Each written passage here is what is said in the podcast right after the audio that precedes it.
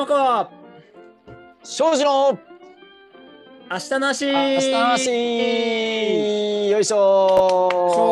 どうもはい、はい、えーこの番組は僕たちランナーの足について家電好きのたまちゃんとランニングコーチの高岡が考えていく番組です。はい今日もよろしくお願いいたします、よろしくお願いします。高岡さんさあ今日はですねスペシャルゲストをお招きしております、はいえーと、はい、じゃあたまちゃんたまちゃんご紹介お願いいたします、あはい。じゃあ私がえー、何でしょう。えー100マイルを中心としたウルトラマラソンウルトラトレイルランニングで活躍されている、えー、ともさんこと井原智和さんがあゲストで来てくれました。ともさん。いらっしゃいませどうもどうもどうも、あのフィジカルアーティストのともです。よろしくお願いします。よろしくお願いします全然全然肩書きが違う、全然フィジカルアーティストに関しては触れた方がいいですか、ともさん。は大丈夫です。大丈夫ですね。びっくりしたそんなそんな肩書きがあったんだと思ってびっくりしちゃった、そうです。まだ、まだ明かされてないですね、これは。そうですねびっくりしましたけれども、はいまあタモさんよろしくお願いします、はいよろしくお願いします。いまあ、大自然というキャンパスの上ではい。100マイルを走るフィジカルアーティストです。よろしくお願いします。なるほどねなるほどなるほど。ですね。フィジカルアーティストですよはい。いいやそんなトモさんをねお迎えして今日ははい。どんな話をしていこうかなと、はい。思ったんですけど。はい前前回約1ヶ月前に、えー、と3人での高を走ってですねその、はい。まあ、ぼあれです。僕があの後半つついていくのがやっとで会話に参加できなかったランニングをお 二人は終始楽しそうに走ってらっしゃったんですけども、うん。まあ、そのその時にすごい楽しかった内容僕はもうトとモさんに聞きたいことだらけでですね。はいはい。ずーっとこうお話をさせていただきながらの道中でしたけれどもね。あの時結構高尾高尾どれぐらい走ったんでしたっけ？結構走りました。3時間ぐらい走りましたっけ？18キロぐらいだったと思いますね。18キロぐらい走りましたよね。あの南高尾からえーっとまあ最近で言うとフクロウ24体っていうあのうんなんかこう草イベントがあったんですけどもそのコースが1周14周で。であの取り付きを南高尾から入ってフローのコースを1周してそしてまた南高尾で帰ったっていうそんなコースですね。うんあーそうですね結構走れー走れるとこ多くて楽しく、かったですね、あのコースは。まあ走れるだけにね走れるだけに結構、はいまあかなりきついきつい ずーっと走ってましたねなんかねそうです。そうです。ねあのちなみに僕はその時後半喋れなかったのが悔しくて、結構この1ヶ月あのトレーニングしました。ああそそううですか。はい。ね明日また明日ね、はい。どうぞどうぞ。うん、あまりにもあいや明日またねともさんと一緒に。そう。口数が。ねね口数がつまんないのかなと思ったんです違う 違う違う違う違う。練習不足ってことですか？いいですか？あの上り上りを走りながら喋るっていうのはなかなかないと思いますよ。そうですね、はいい、やあんあん時ねほらあの、はいたまちゃんの、あのー新しい赤ちゃんが生まれはいるか生まれないかの時で、ねはいそうですねあのともさんと2人でね、あのーだ3人でたまちゃんも含め3人でどんな名前がいいかしらねみたいな話をねちょっとしてたんですよね。そうでしたね。だ。はいそうですそうです。でその時の名前があ何でしたっけ？エイトくんですね。エイト君ですよね。エイト君ですね。そう、はい8月1日に生まれたので、はい、それでエイトくんっていう名前になる。そうですね。まあその時にねあの8っていうのはまあ末広がりだったりとか、そうですね。富士なんか山そういうのでの形が似てるとかで。あ富士山とかねそうですかね。僕もだいぶはいそっちにゆ揺れたんですけど、結果的に、はい結果的に？結果的に、まあ、あの家族の反対に遭いまして。ですよね。まあまあまあまあまあ まあそうでしょうよというね、えーまあそうじゃないっていう話はしてましたけどね。そうまあ、僕は世界で活躍してほしいから、そしたらエイトいいなと思ったんですけどね。まあそうですね。いやまあ今日はですね最初から最初から名前決まってたんじゃないですか。いや、まあまあもう決まってた 決まってない。本当に決まってなかっ本当ですか？た。はい。いやまあ今日はですね、まあ、ともさんをお迎えしてですね、まあ、この間のその高尾を走る中で、まあ、道中でですねあの話をしていたことがもう僕はもうもう絶対このポッドキャストのリスナーの皆さんにですねシェアしたいとはい。もうすごい面白い話をともさんからお聞きしましたので、まあ、ちょっとあの時はねそのレコーディングを してないし走りながらはい。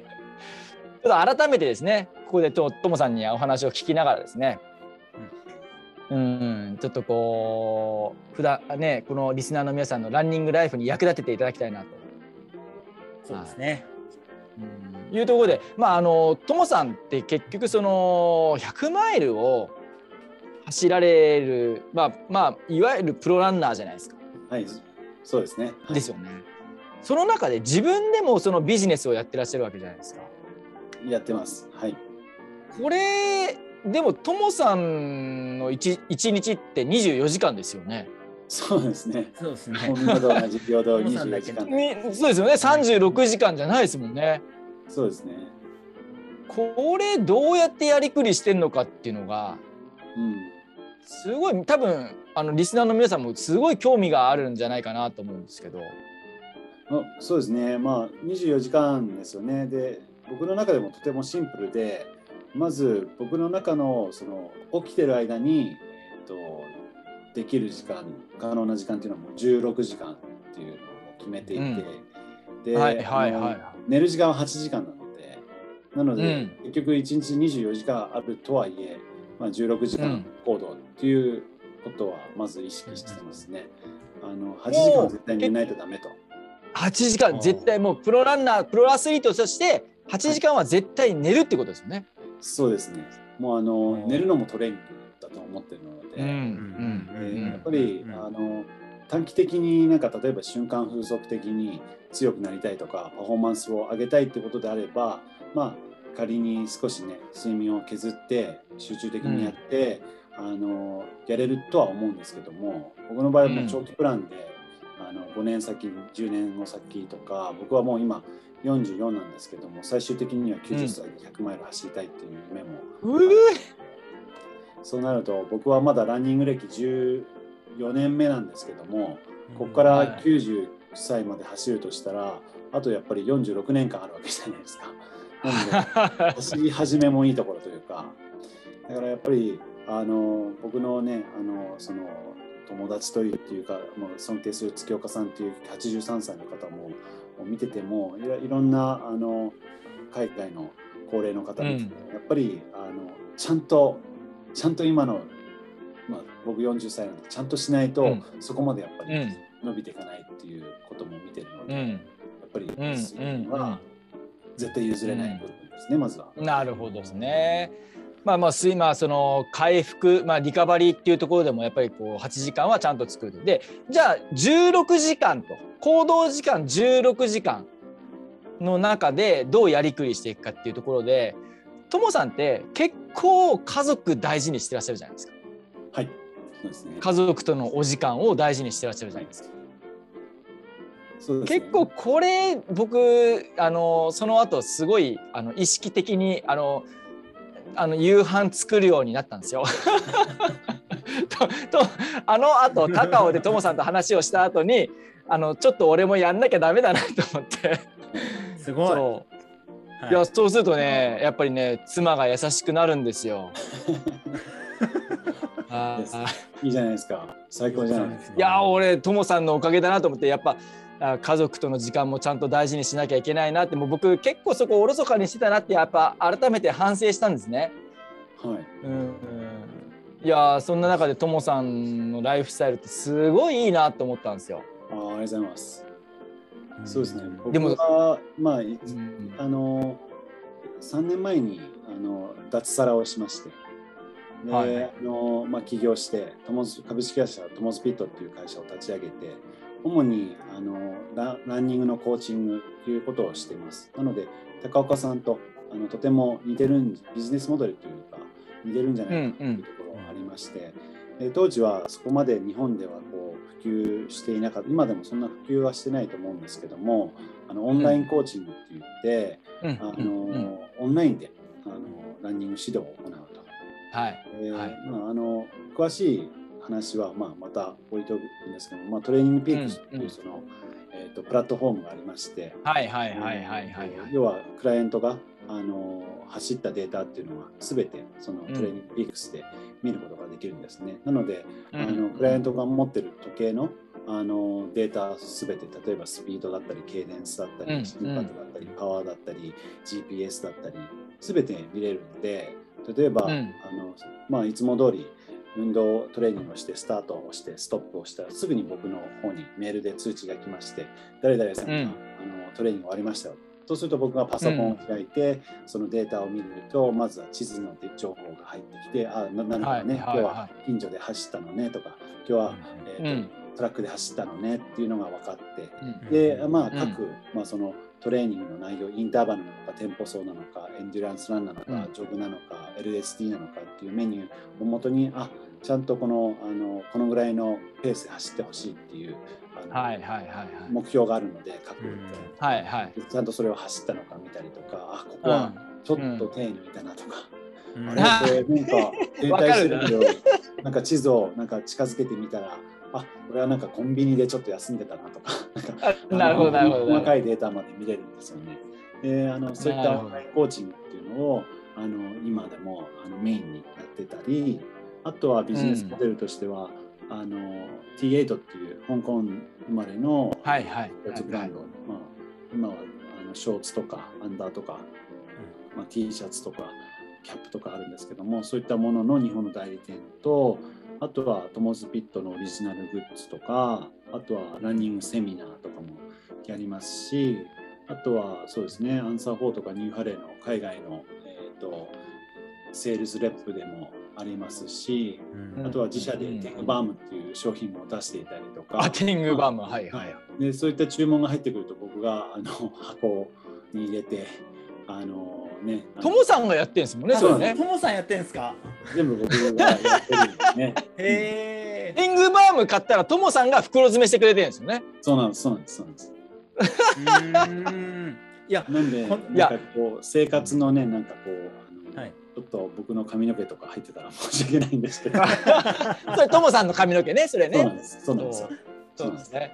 いや、はいこれこの間ちょっとお聞きしましたけど、はいそのオンラインコーチングを今やってらっしゃる、まあ、クライアントの皆さんの数が結構えげつないなと思ってその そうです今40名弱結構な数結構な数見てらっしゃるじゃないですか。はい。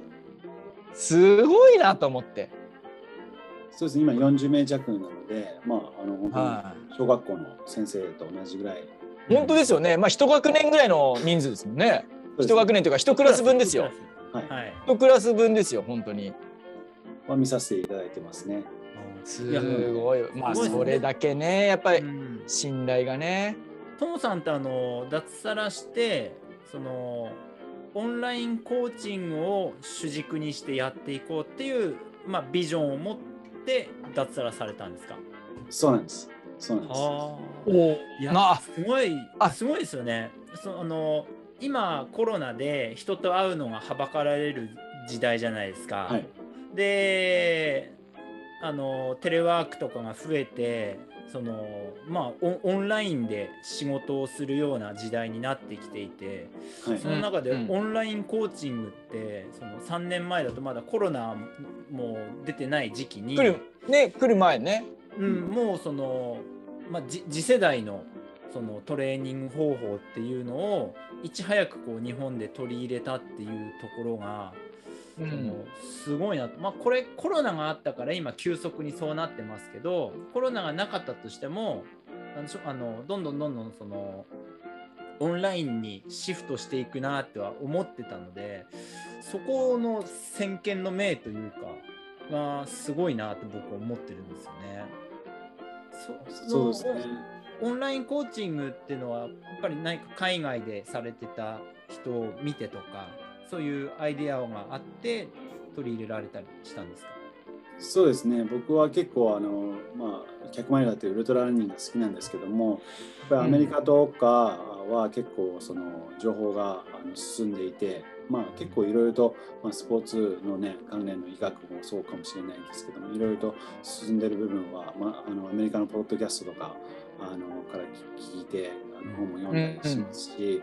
でまあ、結局僕がやってる100マイル100タイムズの、えーと、ポッドキャストもやっぱりそういったポッドキャストもともと聞いていて僕も何か100マイルを走っていく中で発信したいなっていうのもきっかけだったんですけど、あの、アメリカってやっぱり東海岸と西海岸でやっぱり時差が、ね、34時間あるんであの、そういったオンラインっていうのがもともとこう普及しているというか進んでいるんですね。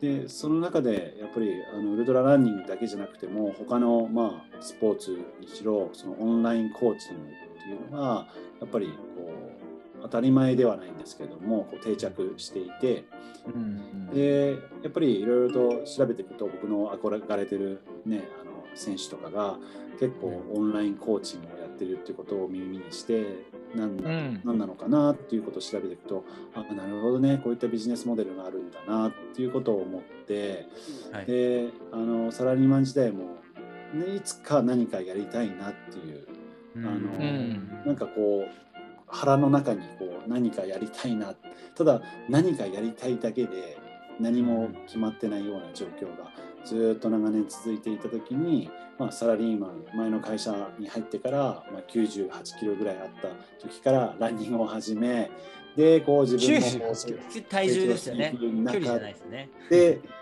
なんかこううまくこう点と点が結びついてあこれはランニングを変えてくれた、ね、あの人生を変えてくれたあこれが自分がやりたいことなんだなっていうことに結びついて脱サラをして。オンラインコーチングしました。ただ、最初からクライアントがいるわけじゃないんで、はい、まあそうですよね。もうあの0人から始まってるので、はい、まああの食っていけるっていう保証もないので、あのいろんな仲間に助けをいただいて、物販っていうものを栄養しながら、あのキャップを販売したりとか、T シャツを販売したりとか、いろんなものをなんか物販をさせていただきながら徐々にこう今はその物販からフェードアウトしてオンライン工事というビジネスモデルが、うん、あの今こう定着してるって感じですね。あなるほど、そうあの 2, 2段階で質問があったんですけどほほとんど今答え聞いちゃったんですけどそのアメリカは西海岸東海岸で4時間時差があったり国土が広いっていう中で日本は時差がなくてアメリカと事情が全然違うじゃないですか、うん、アメリカで定着しているオンライントレーニングが日本で定着するっていう保証はないですしそもそもともさんは理解しているオンラインコーチングでも日本のその一般の人たちってオンラインコーチングって何っていうところからのスタートだったと思うんですよ。うん。うん、そこに関しての不安はなかったっていうわけじゃないんです。ああった？そうですね。どうやったらあのこのオンラインコーチングを普及させようかっていう、うん、えーと、不安は確かにありましたね。ただ僕自身も、あのやっぱりあのここまで来るまですごく遠回りなやり方をしてきて、もしこのねあの情報がもともとあったらおそらく3年かかってたところを1年で来れたと思いますしだから何かそうやって教えてくれる人がいたらいいなって思ってたのでその中身的なあのビジネスモデルとしてはこれ絶対いいいいよなと思っていたのでそこには自信があったんですけども、ただそのオンラインコーチングって聞いた瞬間にまず何それっていうところがから始めたので、それを中身をどうやってうまく伝えるかっていう不安はありましたね。そうっすよね。そうだそう。いやおおそもそもですよその脱脱サラするっていうところに多分今これ聞いていただいてるリスナーの皆さんもなんかそこがいやなんかそうし脱サラちょっと考えてるんだけどなっていう方ももしかしたらいらっしゃるかもしれないんですよね。だけどその実際その行動に起こす起こさないっていうのはまたちょっと別な話になってくるじゃないですか。はい。うん。うん結構だこれはねなんか結局もうなんかともさんの場合はもうそのランニングで人生が変わったと体重が減ったりとかもうそのランニングで人生変わったからこのなんかこの感動をこうみんなにシェアしたいみたいなそういうことって結構あるんですかねやっぱいやーありますね。やっぱり僕もあの初めて100マイル走った時のことはもう鮮明に覚えていて。り。どこで走ったんですか？100マイルって。どこ？僕ですか？初めての100マイルだ。あの自分で勝手にあの作ったコースで多摩川沿いを走って。あ そうなんですか？はいそれ、まあ、多摩川のねあの羽田をスタートして多摩多摩川をずっと上流の方まで行って羽村まで行って、そこから青梅まで行って青梅から青梅高水っていうところをトレイルで走って、上福院っていうところに行くと約50マイルでそれを往復すると100マイルっていうのをやったんですね。はいはいはい。やっぱりその時の感動は今でもやっぱりもう忘れられないというかあの時の日の気温だったり天気だったり夜のライトアップされたあの門だったりなんだ匂いだったり全てが鮮明に残っていてですごく嬉しかったですね。でまあその時の記憶もありますしやっぱそういった経験をやっぱみんなにしてほしいっていう気持ちはありますよね。であとはやっぱアメリカで初めて、あの100マイルレースを走った時にバックルをもらえるんですよアメリカ行くの。はいはいはいはいそれをもうボロボロになってゴールした時にこうレースディレクターがゴールでねあの待っててくれてそれでよく頑張ったなっつって握手してくれたと思ったら僕の手にそのバックルがもらえた時のその感動ですかね。それがやっぱすごく感動してですね。もうやっぱりそういった思いをいろんな人に経験していただきたいですね。いやーなんかねそういうこうなんていうんですかね感動するっていうかあの心が動く感じってえなんか今の時代に機会が少ないそういう機会って少ないんじゃないかなって思ったりするんですよいね。やね四十になると心なんてなかなか動かないですけどそうですよやねっ。ぱりうん動きますよね。うんうんありますねいやーそうっすよね。いや俺あのあれなんですよ。まあ今ねそのともさんのビジネスの話とかを聞きながらいやそれはねそのもうクライアントさんオンラインコーチングのクライアントさん40人近く持ってらっしゃったらもうそれで一日手一杯でしょって思うわけですよ。一日だってともさん8時間寝るんだから16時間しかないんですよ。そうですね。結構その40人の皆さんとまあそのそれぞれねこのコミュニケーションのその取る頻度とかは違うにしろやっぱ結構時間取るじゃないですかそうですね。トレーニング内容とか見たりとか。プランが、まあ、ゴールド、シルバー、ブロンズプラスブロンズって 4, 4種類あるんですけども、そのあの、はい、クラス別によってその確かにあの高岡さんがおっしゃってるようにそのあのあのやり取りする頻度っていうのもまた変わってくるんだけども、あのねワン中にはやっぱり毎月えワンオンワンっつってあの一緒に走るクライアントもいますし、あとはやっぱり、はいはい。あの月に1回1時間こうやってビデオズームを使ってあのビデオチャットでキャッチアップするクライアントもいますし、あとはやっぱり、あの毎日こう練習のやり取りをこうトレーニングピックスで日記でこう、うんあの赤ペン先生じゃないですけどやる方もいて、うん。いろいろとあの、うん。それぞれあのやり取りは、うん。するんですけども。でしょ？で、はい。その中ででも家族とのこうやり取りもあるわけじゃないですか。コミュニケーションもしたり。ですね。でなんならご飯作ったりこうなんかいろいろやるわけじゃないですか。はい。でもともさん自身がプロランナーだからトレーニングの時間も作んなきゃいけない。しかもそれ100マイルのトレーニングの時間を作んなきゃいけないって結構大変だなって思う。その時間のやりくりが。そうですね。この辺ってどう工夫してらっしゃるんですか？もう純粋にそこがね知りたいところではあるんですけど。そうなんですよね。なのでまず寝ることは削除削減できないと、うん。はい、でトレーニングもまあ削減できない。うん。で家族との時間も削減できませんしもちろん仕事のクライアントとのやり取りも削減できないので、まあ、うん。何も削減できないんですけどもあの、はい。僕もやっぱりあの家にいる家に大体家が今こうやって話してる場所が僕の部屋であってオフィスってあるんですけどもうん。やっぱり家にいるのでもちろんねゴミ出しもしますしあの皿洗い担当ですし、うん。あのさられたんだ。あとお風呂もじゃないですか。洗濯物お風呂ですよね。おはいはい僕担当なので、まあここら辺もねあの削減はできないんですけども、ここら辺は、あの機械に任せることが できるのうんで、うんあのそれ、うんそこであの僕は家家電が好きでですね、やっぱり 皿洗いは食食器食食洗機っていう部下にやらしてますし、部下ですね。そうですね。部下で？洗濯もあの洗濯機っていう部下にしてますし、あとはやっぱり、あの僕があのわざわざその洗濯物をベランダに持ってってこう干してっていう作業をしないようにあの乾燥機っていうカンタ君っていうあの 部下もいるんですね。部下もなのでそこら辺のあの家事っていうところでやっぱりあの家電やっぱ家電も今レベルが上がってるんでそこら辺は全てあの、まあ、なんていうか家電っていうよりも僕の部下っていう位置づけでもうこやっていただいてるんですね。これがかなり優秀な部下でいらっしゃるんですよね。皆さん。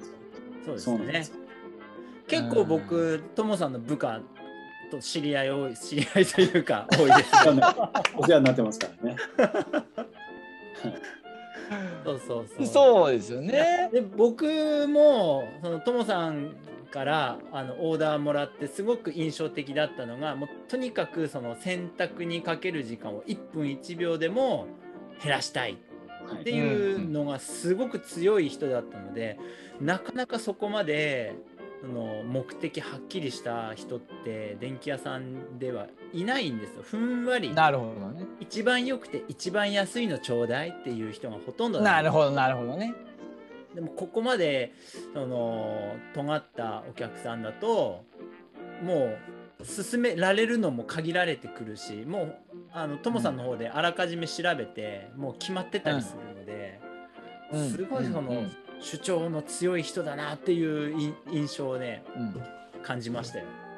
うん。まあでもそのねあの家電部下のおかげで僕はかなりやっぱり時間が、うん。あのなんだろうあの本来このやらなきゃいけない時間がこう、ね削減できてそれをまた違ったことに使えるっていうのは大きいですね。だって例えば、ね、普通に洗濯したらねあの洗濯終わります。そしたら今度は、ね、その洗濯をベランダに持ってって干して。うん。干すのもなかなか時間かかりますよね。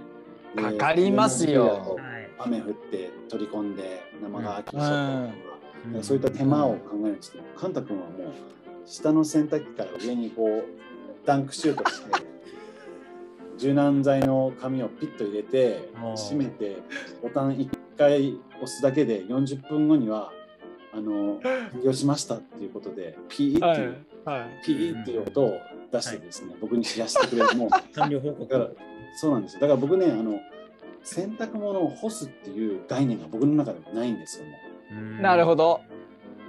うだから昔多分ねあのももお餅とか多分コンビニ行けば売ってるからねもしかしたらよ世の中に餅つきなんて知らない人っているかもしれないじゃないですか。いますいます。ねあるかもしれないですねですよ。ねだなそういうような感じで、昔あったものなんですけども今ではその概念がないっていうのが僕の、うんうん。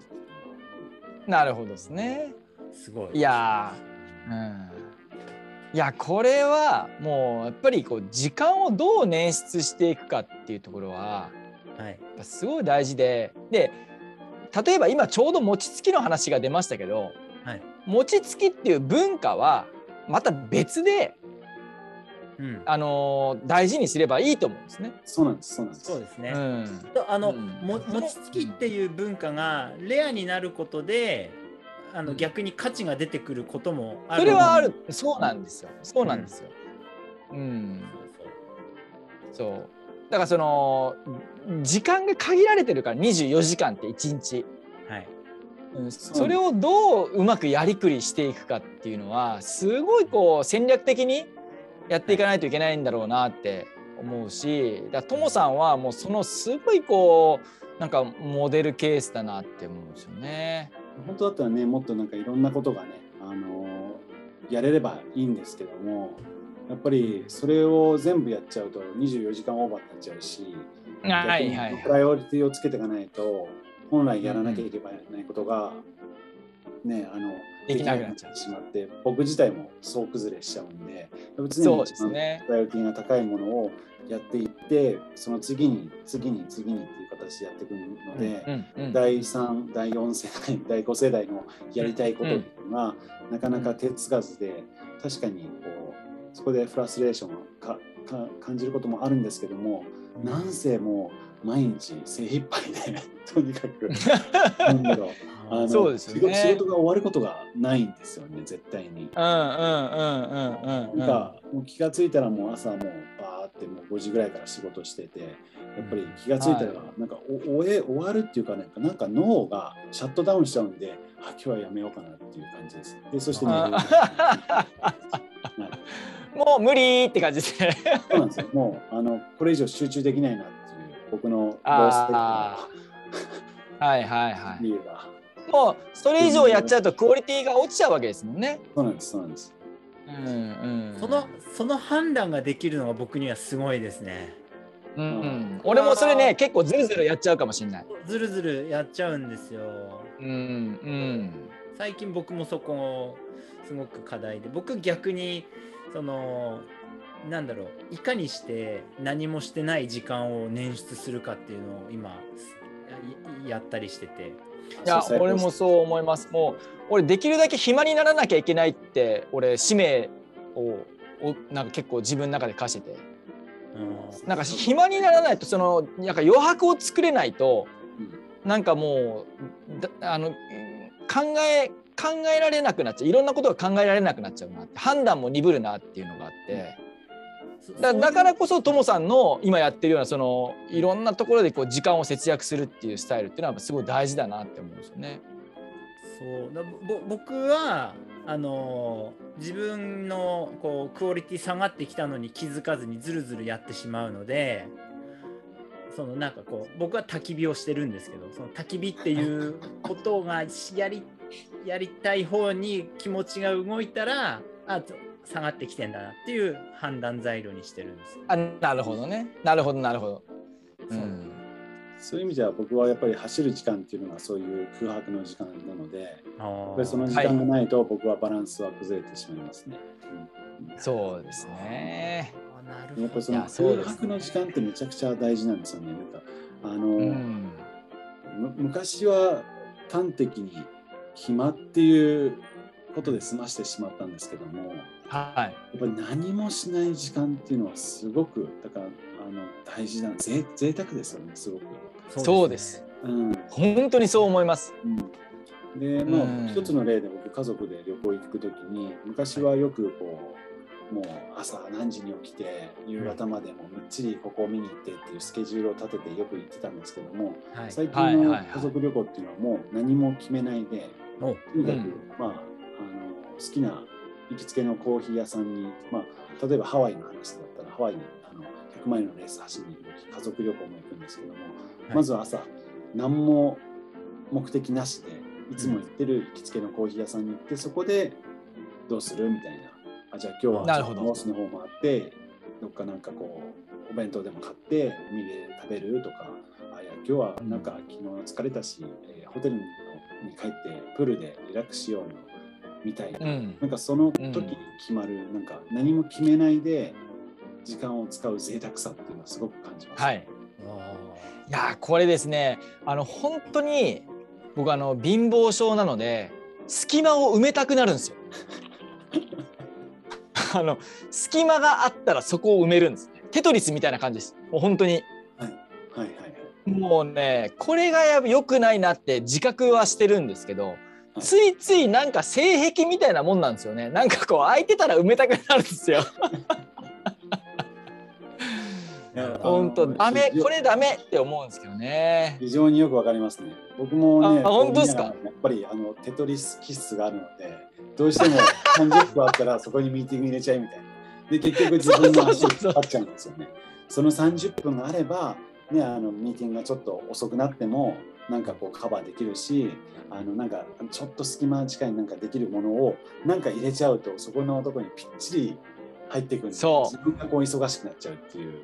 本当にそのその通りですよねいや僕そうなんですよこれ聞いてる人もほあのなんかお二人がそうだからほっとしてる人結構多いと思いますよ。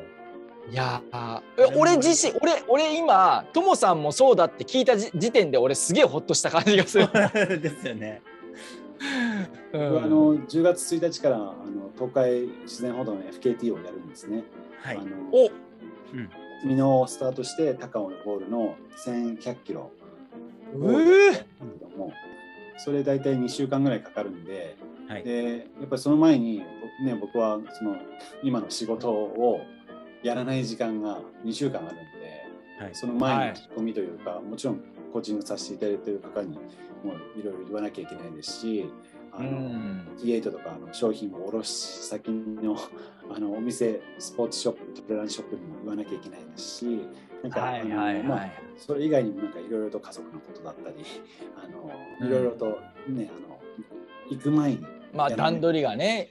うん。あのもうカカレンダーにやっぱりあの1週間1週間前は何も入れないっていうスケジュールを入れてですね。はい。それを見ないとなんかそのテトリスキッスがまたババババって最後の直前まで 出発まで入れちゃう自分がいるのでなるほどね。もうそれでもね6日前とか5日前に今ポロポロポロポロなんか入れちゃってる自分がいるそうわかる。めっちゃわかるそれ。思いながらも。そうなんですよ。はいあそうなんだ。いやー。そっか。だからその中でまあテトリス気質がある中でもうどうもうそこを分かった上でコントロールしてるわけですねともさんは。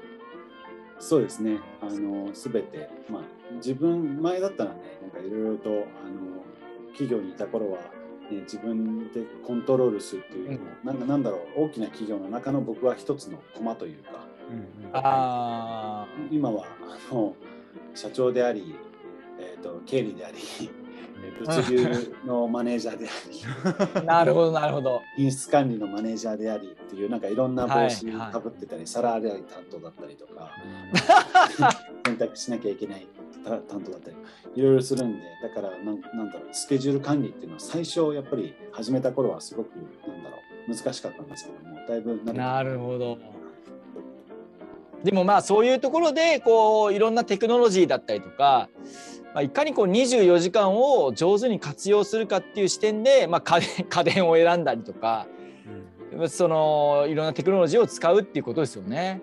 そうなんですそうなんです。でやっぱりこの世の中のやっぱり昔だったらねあの昼間しかこうやり取りできなかったビジネスモデルが今はもう24時間フル活動、うん、日本国内外でもやっぱりいろいろとビジネスができるので、その分なんだろうあのなんだろう仕事としては可能性っていうかそこら辺はうんうん24時間できるっていう面ではいいですよね。うんうんなんかいろいろできるようになりましたよね。なんか昔みんな手紙を送ってそれが届くのを待って それでまたね読んでまた手紙を書いて切手を貼って1週間後エアメールしてまたそれが届くのを待つっていう時代があったことを考えると今はなんか昔の人がやってたことの何十何百枚もねやっぱりできるので、うん。うん。うん。だからこそやっぱりそのデバイスから離れないとなんかこう疲れちゃうというか。あー逆にね。うん。逆に。とは思いますけどね。できちゃうから。できちゃうからやっぱりあえて離れないといけないということですね。うん。はい。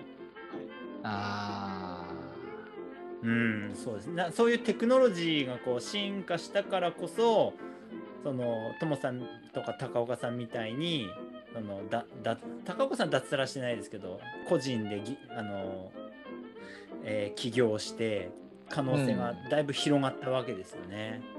でもそうですね逆にそのテクノロジーのおかげでテクノロジーにこう僕らが動かされてる部分もあありますよね。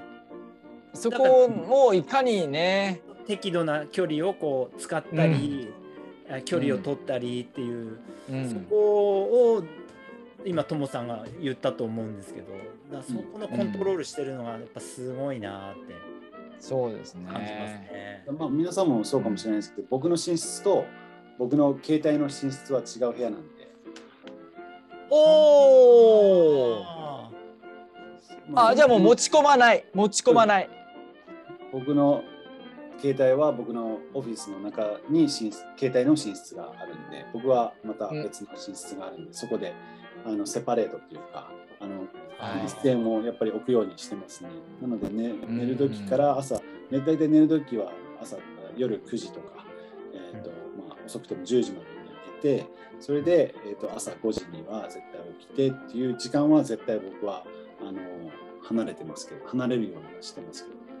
ーなるほどですね。iPhone のアラームで起きてる僕なんてのはああ僕も僕も iPhone のアラームで優しい優しいアラームにしてますけど。でもだ大体最近はもうアラーム前には起きるんですけどね。はいえともさんはどうやって起きるんですかじゃあ？まあ、大体その自分で起きるかあとはその優しいアラームであの2階に部屋オフィスがあって僕1階で寝てるので優しい目覚ましで起きて2階に行く前にみんなにうるさいから止めたいっていう。えあえどういうことですか？その2階でアラームが鳴ってるってことですか？そうです。僕のこの今いるオフィスっていうのが携帯がいる場所っていうのは2階なんですね、ではい。僕は寝てるのはい寝てる寝室っていうのは1階なんですねはい。はい。で、まあ、携帯と離れてる、離れてるし、携帯もアラームかけてるんで、大体はい起きるときは僕が先に起きれば、まあ、携帯のアラームが鳴る前に僕は止めちゃうんですけども、はいはいはいはい。でも、起きれなかった場合は、携帯が先にアラームが鳴っちゃうんで、そうすると、はいはいはいあの家族からうるさいから止めてって。なるほどね。なんか変ですよ。あでもなんか面白いですねなんかその iPhone のアラームより早く起きてやろうみたいなえそういうのは確かに面白いな、そういう視点なかったな。それ二重のアラームじゃないですか。iPhone のアラームもそうだしアラーム鳴らしてしまうと家族の品種を買うっていうアラームもついてるわけじゃないですか。まあそうですね。そうですね。で、家族は別に5時に起きなくてもいいんで。そうですよね。そうですね。そうですね。なるほどですちょっとそこはね、ちょっと迷ね惑かかっちゃってる時もありますけど。あいやあ、トモさんいいいい目覚まし紹介しますね今度。あ。目覚あまし。出た。出た。出た。なえちなちなみにちないやちなみにですよ。ちなみに iPhone 以外であのー目覚ましをするってあのー あ僕全然もうその iPhone が目覚ましになってますけど結構あるんですか？その iPhone 以外あ今目覚まし時計ってあるんですか？結構あありありますよありますよ。あとまあ僕はアレクサ。アレクサ。あ、まああ、あアレクサあなるほどああなるほどなるほどですね。いや今日はねあのたまちゃんの家電コーナーやってませんけどはい。その、まあ、目覚ましとかあ目やっ覚ましぱあるんですねそういうあありますまあまあありますはい。まあまあこの辺りはまあまたね今度次回あたりにねこのたまちゃんおすすめ目覚ましみたいなのもややろうかなとは思いますけどはい。なるほどですね明日5時にアラーム。明日の午前5時にアラームを設定しました。おお今部下の方ですね。部下のアレクサです。そうです。部下 もうあのこれで5時に明日アラームかかるんで。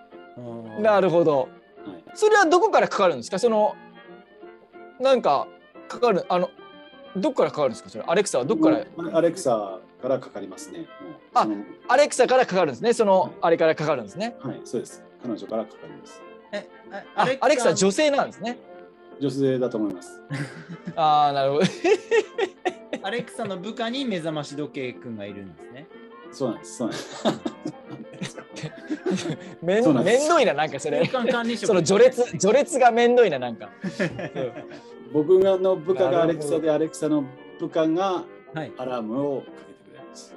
なるほどですね。ね。なるほどなるほど。